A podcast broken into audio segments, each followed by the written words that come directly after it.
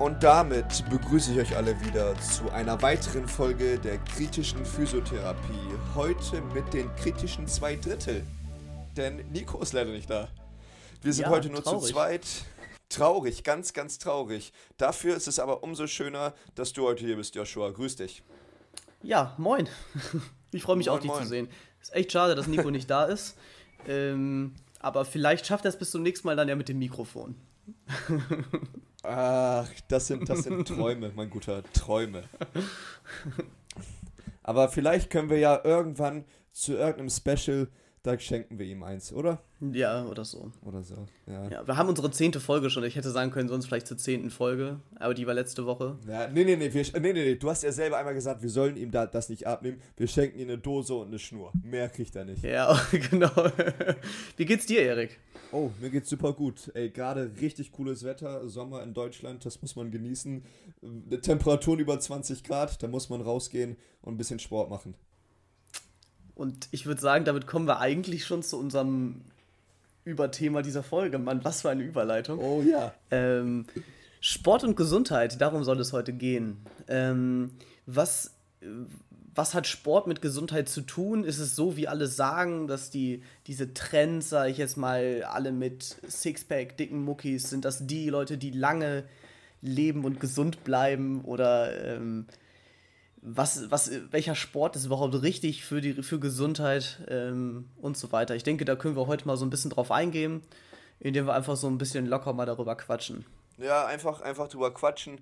Und äh, da bringst du mich gleich auf den ersten Gedanken, den ich zu dem Thema habe, weil es kommen ja auch Leute, die, ich sag mal, sportlich sind, sei es Muskulatur, sei es, dass die Sport treiben, die kommen ja auch zu uns in die Praxis und haben auch ihre Wehwehchen, genauso wie die Leute, die nicht so sportlich sind. Also ähm, nicht, also keiner bleibt verschont, jeder muss sich ein bisschen mit seinem Körper äh, auseinandersetzen, aber so ein grundlegendes Thema, was das angeht, Sport und Gesundheit. Ähm, Sport geht ja viel mit Bewegung einher und äh, Bewegung ist, glaube ich, so, ein, so eine Säule der Gesundheit, die da ihren festen Stand hat. Und da ist Sport ein großer Katalysator für Bewegung, was einen schon in die richtige Richtung, äh, in die Richtung der Gesundheit bringt. Ja, genau, auf jeden Fall. Und ähm, da ist natürlich wieder zu beachten, Sport ist nicht gleich Sport. Und du hast es gerade gesagt, es kommen auch sehr sportliche Menschen zu uns in die, in die Therapie. Und ähm, Sport sch- schützt nicht nur sozusagen vor Krankheit, sondern ist natürlich auch manchmal ursächlich für bestimmte Verletzungen oder Krankheiten. Wir kennen den Spruch, alles Sport ist Mord. Ähm, äh, ist, ja, das ist ja das, was man so, so irgendwie so immer sagt. Aber ich behaupte einfach mal, dass es weniger Menschen gibt, die sportlich sind und eine Physiotherapie in Anspruch nehmen müssen, als andersrum. Es gibt natürlich auch immer die Sportler ähm, oder Am Amateursportler, Breitensportler etc., die äh, nicht, sich nicht richtig warm machen, zum Beispiel vor dem Training etc., die vielleicht auch einfach nicht so, also nicht professionell Sport machen, sondern einfach ähm, so ein bisschen sich reinschmeißen, ins Fitnessstudio gehen und direkt in den ersten zehn Wochen sich Gewichte drauf, ähm, draufschmeißen wie sonst was und dann mit einer Schulterproblematik zu uns kommen. Das ist jetzt ja auch keine Seltenheit, aber ähm, ich würde sagen, die Bewegung an sich ganz häufig äh, ist schon das, das Wichtigste. Ja, einmal, einmal vorm Training mit den Händen den Boden berührt und dann geht's los mit Bankdrücken. Ne? genau. Ja, und äh, da waren, war ich nicht anders. Ja, ist, ja auch, ist ja auch nichts Schlimmes, aber ähm, viele Sachen, die man da verändern kann, wo es auch noch keine optimale Herangehensweise gibt, aber viele verschiedene Herangehensweisen, um den Körper bestmöglich auf eine Belastung vorzubereiten. Eine Sache, die ich aber noch sagen wollte, ist, wir oder man assoziiert ja nicht sofort Sport mit Gesundheit, weil die Benefits, die, die Erfolge, die Gesundheit, die Verletzungsfreiheit, die durch Sport entstehen, sind ja nicht sofort auf den Sport zu münzen. Weil wenn du jetzt für drei, vier, fünf Jahre, ich sag mal, Fitness, Bewegungssport, Kraftsport, Ausdauersport machst, kann man das nicht sofort auf deine ähm, Gesamtgesundheit münzen. Man kann nicht sagen, boah, ich mache jetzt Fitness seit drei Jahren und deswegen geht es mir jetzt meinem Rücken jetzt besser, weil du weißt ja gar nicht, was wäre, wenn du keinen Sport gemacht hättest.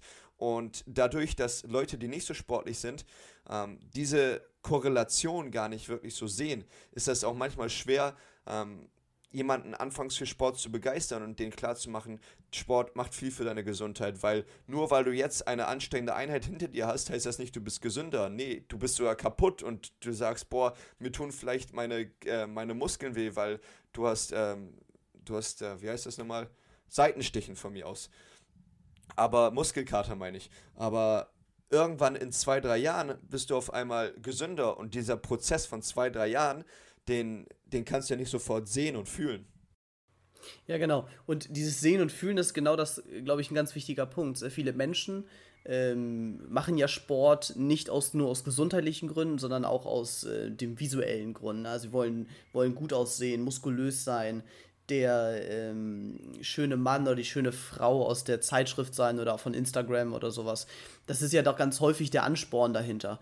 Und ähm, das ist, ich finde, ich finde, das ist mal, das klingt jetzt ein bisschen doof, das ist eigentlich ein guter Trend. Ne? Dieser Gesundheitstrend, dieser, ähm, dieser Sporttrend ist, finde ich, ein guter, also im Vergleich zu vielen anderen Trends, die es so gibt. Ähm, aber die, der Anspruch ist ein, also das, das Bild von einem sportlichen Menschen ist leider ein falsches, wie ich finde, weil es gibt sehr, sehr viele sehr gesunde Menschen, gesunde Körper, die nicht diesem Idealbild entsprechen. Weil es, es geht nicht darum, dass du durchtrainiert bist und einen Körperfettanteil von unter 10% hast, sondern es geht darum, dass du eine, ein, eine Muskulatur, eine Muskulatur hast, sozusagen, die dich deine Gelenke stabilisiert und schützen kann, ähm, eine qualitativ hochwertige Muskulatur hast, ausdauerfähig bist, dein, dein, deine ganzen Vitalkapazitäten, also sprich dein, deine Lungenkapazität, dein, dein, dein Herz und alles Mögliche, der ganze Herz-Kreislauf-System, dass das ein, an einem Leistungsstand ist, dass es dich gut durch den Alltag, durch deine, deine Lebenszeit und auch mal durch höhere Belastungen führen kann. Ne, dass du wirklich sagen kannst, okay, du zum Einkaufen fahre ich jetzt mit dem Fahrrad, dann sind das halt mal fünf Kilometer.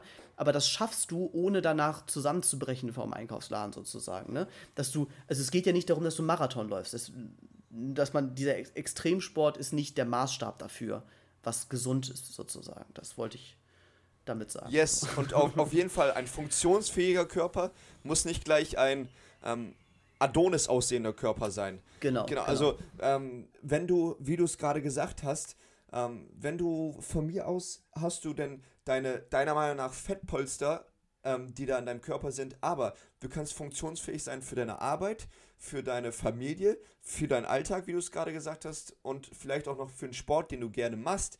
Wenn du dafür die bestmögliche Funktion hast, dann bist du, hast du einen super gesunden Körper, der dir dann keine Probleme macht. Meistens kommt denn das gute Aussehen noch dazu. Aber das ist nicht das Ziel eigentlich bei einem sportlich gesunden Körper. Das Ziel ist eigentlich immer die Funktion. Und ich finde, und du wirst mir da wahrscheinlich bald zustimmen, diese Ästhetik ist noch ein Zusatzfaktor, der meistens darum drauf kommt. Genau, ist wie so ein Bonuspunkt. Genau. Genau, aber wie gesagt, im Prinzip, wenn du natürlich es anstrebst, einen, einen schönen Körper zu haben, meinetwegen der Adonis zu sein, dann, ähm, dann finde ich, das ist natürlich, ist es mir persönlich als Physiotherapeut erstmal egal, solange es ein ganzheitliches Training ist, sozusagen, was diese ganzen Komponenten mit einschließt, ähm, ist mir die Motivation ja nicht wichtig, sondern das, das Ergebnis, dass er wirklich nachher diese Leistungsfähigkeit hat und diese, diesen in Anführungsstrichen gesunden Körper, ne, der muss man ja auch immer in Anführungsstriche setzen, ähm, dann, dann habe ich ja das Ziel erreicht. Deswegen finde ich, ist der Trend das nicht ganz so schlecht oder was total Schlimmes oder sowas. Schlecht ja. ist ja definitiv nicht, nee.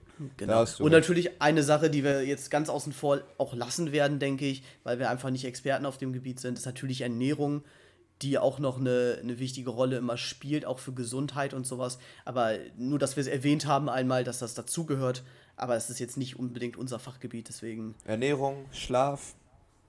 Schlaf, Regeneration. Ja, gut, ja, doch, definitiv. Ja, ich würde, also wenn irgendjemand von unseren Zuhörern ähm, Experte ist, was Ernährung angeht, würden wir uns freuen, wenn der oder diejenige uns kontaktiert, uns ein bisschen Input gibt, ein paar Infos gibt. Vielleicht können wir uns auch mal zusammensetzen und ein bisschen über die Ernährung schnacken. Ja, genau, da können wir vielleicht auch mal was so Training im Ganzen nochmal so, ein, so eine Folge sozusagen machen, wo wir nochmal auf die einzelnen Aspekte genauer eingehen und dann können wir auch zur Ernährung was sagen, was wir dann gelernt haben. Ja. Joshua, was, was machst du für Sport und, und wie oft machst du Sport? Ähm, also ich fahre eigentlich auch nicht immer, muss ich ehrlich sagen, aber ähm, an den meisten Tagen mit dem Fahrrad zur Arbeit. Das ist schon mal so mein täglicher Sport, das sind immer 10 Kilometer pro Strecke ungefähr. Auch ein gutes Stückchen. Ähm, ja, ja, das stimmt. Aber ich muss auch sagen, die ersten Male, das, ich war jetzt nicht krass unsportlich, als ich angefangen habe damit. Und äh, trotzdem war das echt, echt mit viel Muskelkater verbunden, die ersten Male das zu machen mit dem Fahrrad. Ähm, aber mittlerweile ähm, geht das ganz gut. Also das ist dann ganz entspannt. Und dann versuche ich noch so drei, vier Mal die Woche zusätzlich ähm, mit Körpergewicht äh, Training zu machen. Natürlich dann Richtung Krafttraining. Ähm, und ja, je nachdem, äh, ich versuche noch einmal die Woche auch so ein Beintraining zu machen. Aber ich muss sagen, meistens ist nach fünf Tagen Fahrradfahren in der Woche habe ich immer so ein bisschen das, oh, das Bedürfnis, die auszulassen. Auch wenn das nicht immer gut ist, aber da bin ich ehrlich. Das ist, das ist ja auch schon, schon ein gewisses Beintraining, was du da hast. Äh, ja, ja, eben. Ja, aber wo du, ey, Körpergewichttraining, voll geil. Ich finde, ähm, viele Leute gehen ja ins Fitnessstudio, heben da Gewichte, stemmen Gewichte, arbeiten an den Maschinen. Und ähm, wenn du deinen Körper, wenn du in der Lage bist, deinen Körper im Raum zu bewegen, in schwierigen Ausgangsstellungen, wie zum Beispiel, was weiß ich, Liegestütz, Klimmzüge, das sind ja wirklich ähm, populäre Körpergewichtsübungen. Das sind Sachen, wenn du dich so funktionell in deinem, Kör in deinem in dem Raum bewegen kannst, dann bist du auch schon, was die Muskulatur, was die Stabilität angeht und, und kannst, wenn du dich im Raum halten kannst, ist das schon eine gute Voraussetzung dafür, dass du Stabilitätskraft hast und ähm, allgemeine Grundkraft hast, die für deinen Alltag wichtig ist. Ja, definitiv, das sehe ich auch so. Und deswegen, ähm, also natürlich nicht, jetzt nicht falsch verstehen, ne? Es ist nicht falsch, ein Gewichtetraining zu machen, ne? Das ist gerade, wenn du isoliert bestimmte Muskelgruppen trainieren möchtest oder ähm, auch komplexe Übungen kannst du ja machen, ne? Mit Kniebeugen, kannst du ja auch mit Gewicht, meinetwegen auch das Bankdrücken etc. Da hast du ja doch auch sehr viele komplexe Geschichten drin mit Gewicht, aber das Körpergewicht ist, sollte ja eigentlich immer das eigene Ziel sein, durch den Raum zu bewegen. Das ist ja, funktionell gesehen, ist es ja das, was wir am Alltag bewegen. Und wenn du ähm, das Bedürfnis hast, mehr zu bewegen, gibt ja auch die Möglichkeit, zum Beispiel mit Gewichtswesten oder, oder das Körpergewicht noch zu erhöhen, ähm, damit du den Alltag sozusagen oder für den Alltag was simulierst, wenn du was trägst, wenn du was von A nach B bringen musst, dann ist es ja häufig doch mehr als dich selbst. Ja, ja, ja, genau, so ich sag mal in Anführungsstrichen Extremsituationen. Und die kannst du auch simulieren mit diesen Körpergewichtsübungen, mit Gewichtsweste, mit Gewicht dazu, dass das so eine Kombination ist. Weil ich glaube, für, wenn du halt sehr viel sportlich aktiv bist, ähm, dann so eine Kombination aus Körpergewichtstraining und ähm, mit, mit Gewichten zu trainieren, ist, glaube ich, richtig gut. Und viele Leute lassen eine Sache immer so ein bisschen außen vor. Und dann kann nur so ein neuer Reiz sein, egal ob du viel mit Körpergewicht machst oder viel mit freien Gewichten machst, kann dieser andere Reiz dir nochmal einen richtigen Plus nach vorne gehen, was dein Training angeht. Genau, das denke ich auch. Was machst du denn so für Sport? Oh, ähm, ich spiele eigentlich Basketball und dann bin ich da sehr viel in der Woche mit beschäftigt, also tägliches Training, Teamsport, was halt kardiovaskulär mich beansprucht, aber auch gewisse Kraftleistung, Schnellkraft, Explosivkraft, Kraftausdauer, was ja alles beim Teamsport mit drin ist, sei es Basketball, Handball, Fußball, Volleyball, was es auch immer für Teamsportarten gibt. Da finde ich, bin ich, ist mein Körper gut ausgelastet. Jetzt gerade habe ich kein Basketball, da ist die Saison vorbei. Und da mache ich mich mit genau diesem Mix, den ich gerade eben vorgestellt habe, von dem ich sehr viel halte, ein Mix von Gewichtetraining und Körpergewichttraining, versuche ich meinen Körper auf die Basketballbelastung vorzubereiten und auf meine alltäglichen Belastungen vorzubereiten, dass ich der bestmögliche Basketballathlet bin, wie, wie ich das nur kann. Und das versuche ich dann auch, wie hast du hast gesagt, dreimal die Woche machst du oder viermal die Woche mit Körpergewicht? Ja, genau. Ja, gut, es gibt Tage, mache ich auch viermal die Woche, aber ich würde sagen, dreimal ist schon der Schnitt so. Ja, genau. Ich glaube, ähm, ich versuche das auch drei, vielleicht auch so viermal die Woche zu machen, um halt den Muskeln auch genügend Pausenzeit zu geben, weil auch so eine Sache, wenn man die gleiche Muskelgruppe zwei Tage hintereinander trainiert, ist das zu hinterfragen, ob das der richtige Zeitraum ist für den Muskel, sich zu regenerieren und wieder auf ein neues Level zu kommen. Da müsste man wirklich überlegen, dann auch mal eine andere Muskelgruppe zu trainieren, weil da bin ich auch jeden Freund davon, den Muskel eher 48 Stunden, dem Körper eher 48 Stunden Regeneration zu geben als 24 Stunden. Genau, und da muss man auch wieder sagen, das ist natürlich furchtbar individuell. Jemand, der ähm, relativ frisch sozusagen in Sport geht, ne? also der jetzt noch nicht viel Sport macht, der hat eine andere Regenerationszeit als jemand, der, der schon voll im Training ist, schon lange trainiert.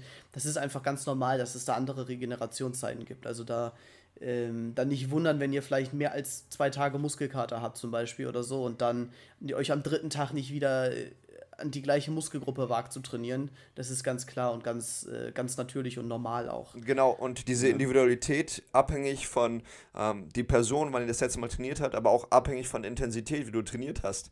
Wenn du zum Beispiel und, und welche Muskeln du trainiert hast, wenn du jetzt ein sehr hohes intensives Training gemacht hast, brauchst du vielleicht drei Tage zur Regeneration. Wenn du ein nicht so hohes Intensitätslevel hattest beim Training, dann reichen vielleicht 24 bis 48 Stunden. Aber wie gesagt, das ist alles sehr individuell und da musst du, geht es auch ein bisschen um Monitoring. Wie hast, wie, wie kommt dein Körper damit klar? Wie fühlst du dich? Und äh, das ist so ein wichtiger Punkt, wo man dann auch seinen Körper äh, hören muss. Ja, aber was ist jetzt eigentlich das, das beste Training? Also wie, was ist, was macht gesund? Was wäre deine Antwort auf diese Frage, wenn jetzt ein Patient zu dir in die Praxis kommt und das fragt? Was, was muss ich an Sport eigentlich machen? Um, um genau, das ist eine gute Frage. Ähm, natürlich muss man den Menschen vorher belehren, ähm, welche Faktoren noch zur Gesundheit dazuzugehören, dass nicht nur Sport allein zur Gesundheit zählt. Faktoren wie Bewegung im Allgemeinen, Stresslevel, Ernährung, was wir schon gesagt haben, Schlaf, Entspannung und so weiter und Alkohol, so fort. Alkohol, Rauchen. Genau, genau. Alltagsfaktoren, die man da macht, wenn man ja genau sich da einen Schluss Wodka jeden Abend reinschießt, dann weiß ich nicht, ob das das Richtige ist. Aber ja, ähm, da bin ich nicht der Experte auf dem Feld. Ähm, genau, und zwar, wenn jemand mir sagt, was brauche ich für Sport, um gesund zu werden, sage ich dem Menschen, du brauchst ein gewisses resistives Training, also ein Krafttraining und ein Teil an kardiovaskulärem Training, was sich auf deinen Organismus auswirkt. Ich werde ihnen da keine ähm, gewissen Zeiten mitgeben.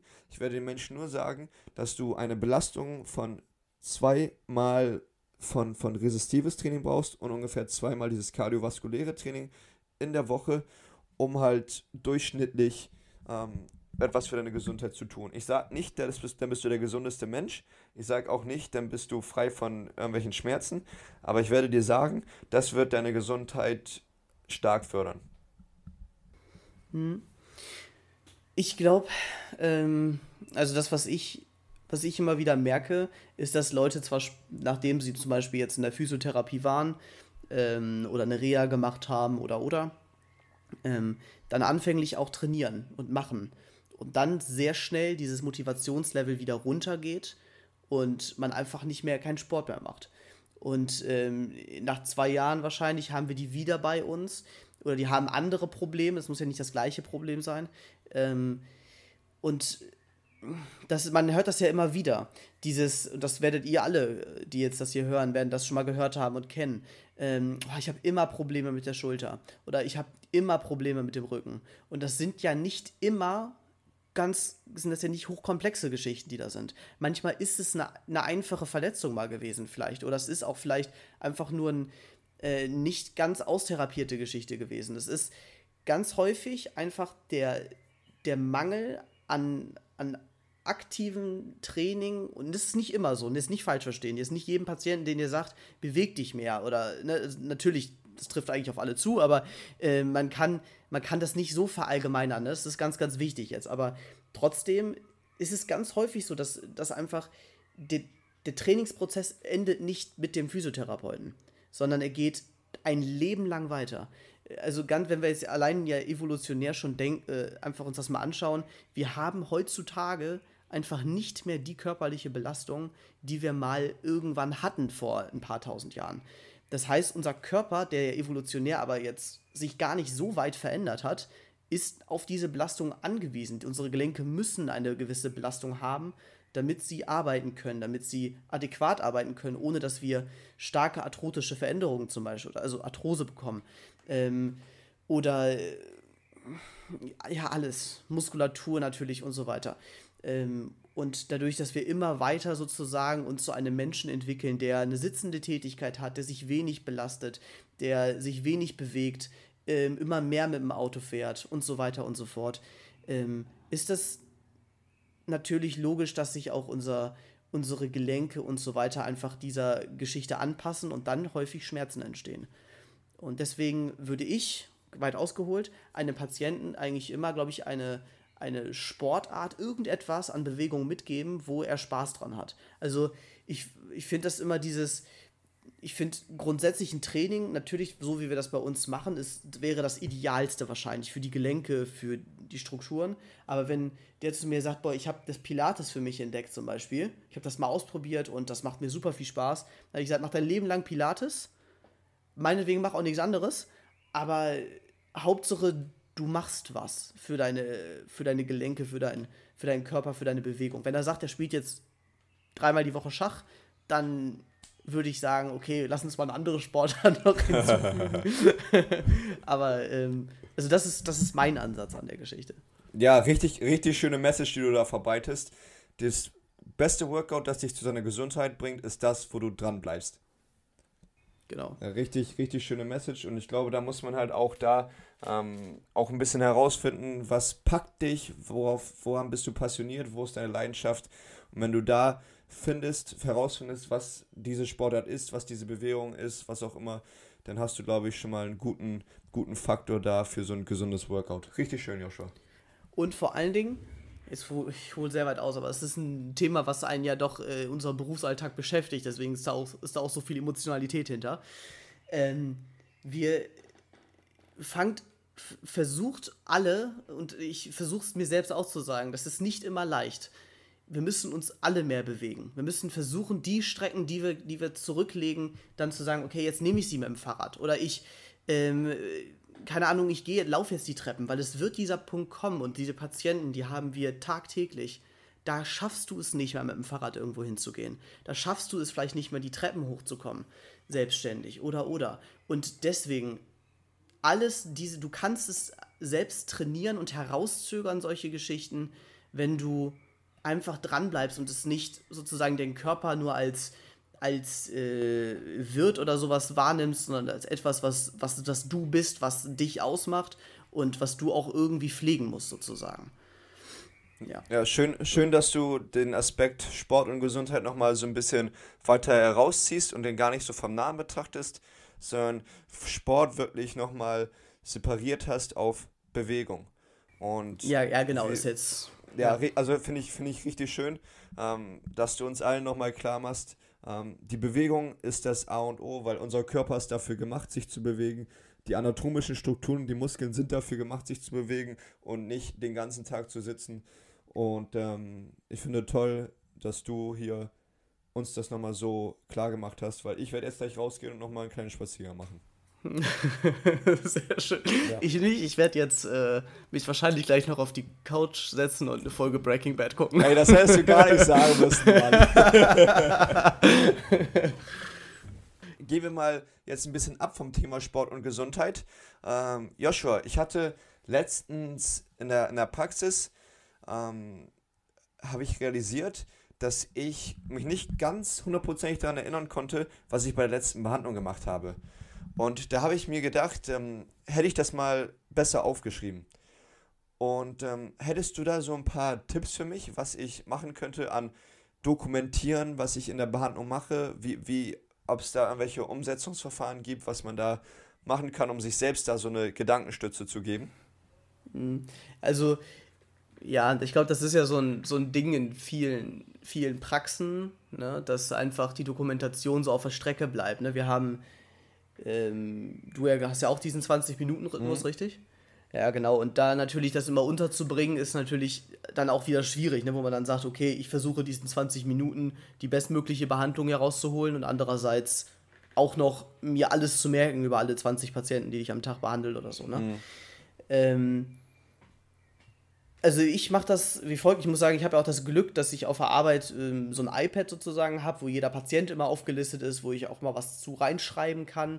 Also ich habe äh, schon eine sehr gute Begebenheit ähm, dafür. Gegebenheit, Entschuldigung. Mhm.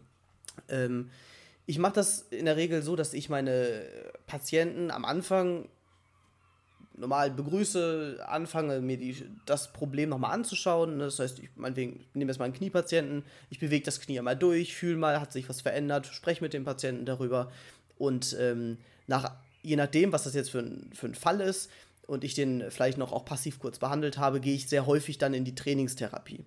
Und äh, wenn, wenn ich dann trainingstherapeutisch mit dem Patienten arbeite, bin ich ja eigentlich, wenn ich jetzt nicht unbedingt gebraucht werde, weil ich meinetwegen äh, dem Patienten schubsen muss, damit er ein Stabilitätstraining hat, bisschen übertrieben, Entschuldigung, ähm, dann, dann habe ich ja meine Hände sozusagen frei und kann ja rein theoretisch dokumentieren. Und ähm, ich glaube, dass Dokumentation das eigentlich einer der wichtigsten Sachen ist, weil man, also ich habe es auch am Anfang ein bisschen gelassen, aber es ist so wichtig, sich daran zu erinnern, was man in der Therapie davor gemacht hat, weil wenn man das nicht mehr hat, dann hat man den roten Faden der Behandlung irgendwann verloren und man macht Sachen drei, viermal und wiederholt sich und irgendwie stritt man nur auf der Stelle, weil man gar nicht diese, diese Steps mitbekommt, die der Patient macht. Weil das, man merkt gar nicht, okay, beim letzten Mal habe ich angefangen an der Struktur zu arbeiten, jetzt muss ich an die nächste gehen, damit das gesamtheitlich wird oder sowas. Und ähm, deswegen bin ich ein sehr großer Verfechter der Dokumentation. Der Grund, warum du ja mich diese Frage wahrscheinlich auch gestellt hast. Ja, ja man muss dazu sagen, auch ich wusste das schon ein bisschen so, dass du ein großer Freund von der Dokumentation bist. Ähm, ich bin gerade in so einem Prozess, wo ich überlege, okay, soll ich wirklich in der kurzen Zeit, die wir in der Behandlung haben, auch noch mir die Zeit nehmen, um zu dokumentieren? Oder ist es lieber besser, dass ich die ganze Zeit am Menschen bin und da mit dem arbeite? Ähm, genau, dieser, dieser rote Faden, ich glaube, ähm, zum gewissen Punkt kann man sich auch merken, was man mit den Menschen gemacht hat, aber irgendwann hat man nicht mehr die Kapazitäten dafür, weil so viele Leute, die man am Tag sieht und dann bei jedem genau nochmal zu wissen, was hat man gemacht, ähm, kann man nicht machen. Bis zum gewissen Grad bestimmt. Du kannst dir merken, was du gemacht hast. Jedoch, um das wirklich richtig schön schwarz auf weiß zu haben, wie man sich auch verbessert hat. Da ist wirklich etwas zu haben, was man aufgeschrieben hat, glaube ich, nochmal ganz schön. Nicht nur für dich als Therapeuten, sondern auch für den Menschen, den du behandelst, wenn er sieht, boah, letzte Woche konnte ich mein nur noch bis, was weiß ich, dieser Position in die Hocke gehen, jetzt kann ich ein bisschen weiter in die Hocke gehen oder ähm, letzte Woche habe ich angegeben, auf einer Skala von 1 bis 10 waren die Schmerzen 5, jetzt sind nur noch bei 3, habe ich angegeben. Unabhängig davon, dass man zu stark beeinflusst wurde, weil man das da irgendwo schon stehen hatte, das ist ein schönes Gefühl. Und ja. dieser rote Faden ist halt auch das Wichtige, was halt für den Therapieerfolg stimmt. Und wenn du nicht in der Lage bist, ähm, diesen roten Faden zu haben und dann örtlich eine Verbesserung zu sehen, dann fehlt dir ja auch was in der Therapie. Natürlich kann man das wettmachen mit, boah, ähm, letzte Woche war das noch nicht so gut, aber um das wirklich genau zu haben, wie du das sagst, finde ich, ist das auch wichtig zu dokumentieren. Ja, auch für sich selbst ein sehr wichtiger Bestandteil einfach. Ne? Ja, genau. Für mich um sich dann auch vielleicht, vielleicht äh, bei manchen Techniken, wo man dann merkt, okay, die hat gar nichts gebracht, das hat was gebracht, und dann, wenn man dann nachher nochmal reflektiert drüber, ähm, dass man vielleicht auch äh, ja, nachher für, für weitere Patienten herausfindet, was funktioniert gut vielleicht oder was meiner Erfahrung nach hat immer gut funktioniert und so weiter, dass man so ein bisschen ähm, sich auch weiterentwickeln kann anhand der Dokumentation. Ja, genau, als, als Therapeut sich dann auch weiterentwickeln kann. Weil genau. diese, diese 20 Minuten sind ja schon kurz und das weiß man ja auch, wenn man zum Physio geht, boah, das sind nur 20 Minuten und dann auch noch ein bisschen in der Behandlung Zeit für die Dokumentation zu geben, habe ich immer gedacht, boah, denn wie fühlt der Mensch sich, wenn du in den 20 Minuten noch dokumentierst? Ähm, da fühlt sich der Mensch doch so, boah, kann er das nicht wann anders machen? Aber erstmal sind das für mich ähm, persönlich wäre das mehr Arbeit, die mir nicht bezahlt wird. Und dazu kommt noch, wie du es gerade gesagt hast, das ist ein Mehrwert in der Behandlung, das gehört zur Behandlung dazu, das macht dich als Therapeuten besser und das hilft dem Menschen. Deswegen bin ich jetzt in dem Wandel gerade von wen sehr wenig zu dokumentieren zu immer mehr dokumentieren, damit die Behandlung besser wird, damit man immer Punkte hat, an denen man festhalten kann, boah, hier haben wir angefangen, bei Punkt X haben wir angefangen und hier oben, hier weitergekommen sind wir schon an dem Punkt. Deswegen bin ich gerade auch aufgrund deiner, deines Inputs in einem Wandel immer mehr zu dokumentieren. Sehr schön, das freut mich. Ja, da habe ich aber eine, eine Sache, die mir da aufgefallen ist. Ich möchte nicht jemand werden, der sich zu viel darauf fokussiert, weil da sollte man nicht upspacen und sollte man immer noch den Menschen im Vordergrund haben, ähm, so dass man nicht nur mit, seinem, mit seiner Nase beim Schreiben ist, sondern auch ja, genau. viel eher beim Menschen ist. Ja, genau, das ist, glaube ich, jetzt, wenn jetzt Auszubildende das jetzt zum Beispiel hören und sagen, okay, das Dokumentieren ist jetzt das Nonplusultra, ähm, das, ist, das ist trotzdem keine Therapie, die du da machst, während du mhm. dokumentierst. Ne? Also es ist, äh, du musst schon dir Zeit nehmen, eine Therapie zu machen und kannst dir dann vielleicht zwischendurch mal so ein paar Stichpunkte aufschreiben oder so. Jetzt keine DIN A4-Seite da volltexten oder sowas, mhm. ne? Aber ich denke, dass es den meisten bewusst. Ja, gehört zur Physiotherapiebehandlung dazu, aber das ja. Behandeln am Menschen ist nochmal was anderes. Genau, genau. Ja, gut. Sehr vielen Dank für, für deinen Input dabei. Hm, ich möchte mich, oder ich, ich frage dich das, weil ich mich als Physiotherapeut verbessern möchte und weil ich auch eine, ähm, ich sag mal so, weil ich eine Veränderung in der Physiotherapiewelt sehen möchte. Ich möchte, dass unser Beruf vorangetrieben wird. Und manchmal habe ich noch das Gefühl, dass ähm, der Beruf des Physiotherapeuten noch nicht den Stellenwert in der Gesellschaft, in der Gesundheitsbranche hat, wie er es eigentlich haben könnte und sollte. Weil mhm. Physiotherapeuten arbeiten viel mit den Menschen zusammen und sind große Katalysator dafür, dass es dem Menschen am Ende des Tages besser geht. Ähm, ja. Genau. Ja, so, äh, hau, hau, du, hast schon, du hast schon was zu sagen, hau raus. Ja, also ich finde, du sprichst da was natürlich sehr Wichtiges an. Eine, eine Thematik, die uns ähm, täglich ja begegnet. Wir sind ähm, in unserem Job eigentlich immer nur, also wir sind ja, wir stehen ja an zweiter Stelle. Wir sind ja die, äh, wir werden ja vom Arzt sozusagen, kommen die Patienten mit ihrem Rezept zu uns, wir behandeln die Patienten dann und das ist auch erstmal so gar nicht, erstmal ja gar nicht verkehrt so vom, vom Prinzip her. Ne? Wir sind ja das Heilmittel, was dann äh, am Ende dann angewandt wird. Ähm, das große Problem an der ganzen, an der, an der Geschichte ist, dass eigentlich sind wir und sollten wir der Experte der Therapie sein. Das, das heißt, wir sollten eigentlich die Entscheidungsgewalt darüber haben, wie wir therapieren, was wir therapieren und ähm, was Sinn ergibt und was keinen Sinn ergibt. Was ja immer noch ein sehr, sehr häufiger Punkt ist, dass wir nach Prozedere behandeln müssen, ähm, dass wir vom Arzt vorgeschrieben bekommen, was, was gemacht wird. Und das ist, das hat ja auch seine Richtigkeit. Also jetzt mich bitte nicht falsch verstehen. Also ein Arzt, der äh, meinetwegen eine Implantation, Kreuzbandimplantation zum Beispiel gemacht hat, der will, dass ein Implantat nicht reißt, der will, dass das alles ordentlich verheilt und so weiter und so fort. Funktionell gesehen ist das aber, was er da vorgibt, manchmal widersprüchlich. Und ähm, das ist natürlich dann für uns super, super schwierig, äh, eine adäquate Behandlung zu machen. Und ähm, im Prinzip leidet der Beruf Physiotherapeut unter solchen Sachen, weil wir einfach nicht, perf nicht perfekt behandeln können, weil wir nicht frei sind in unserer Behandlung. Aber ich denke, da geht natürlich auch einher mit, dass die Ausbildung zum Physiotherapeuten sich verändern muss, dass sich andere Sachen verändern müssen. Was, ist, was meinst du, was, was, ist, was muss sich verändern? Nicht nur unbedingt an, der, an dem System, sondern an der Physiotherapie selber, damit wir überhaupt in der Lage sind, so etwas, so etwas umzusetzen. Den Erstkontakt meinetwegen in Anführungsstrichen und die Entscheidungsgewalt über ähm, die Behandlung. Ja, finde ich, find ich erstmal geil, dass du so heiße Themen schon sofort ansprichst. Ähm, und zwar, wenn man, ich sag mal, eine große Veränderung erschaffen möchte, braucht es ja auch ein, eine Menge Kraft. Also große Veränderungen in der Weltgeschichte sind ja auch nur geschehen, wenn viele Leute auf einmal ähm, wirklich immer wieder gesagt haben, wir wollen was verändern, wir wollen was verändern, da muss was gemacht werden. Und das Gleiche sehe ich auch bei uns Physiotherapeuten, wo wir jetzt in der Pflicht sind.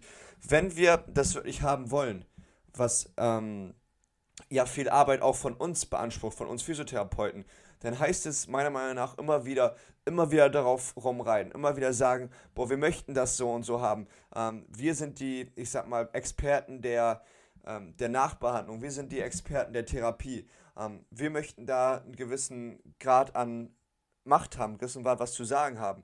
Ähm, wir möchten nicht so viel abhängig sein von anderen Heilmittelbringern, von, von ähm, Ärzten. Wir wollen in der Lage sein, ähm, dass wir die Therapie so gut wie es geht selbst bestimmen. Weil dafür lernen wir ja auch.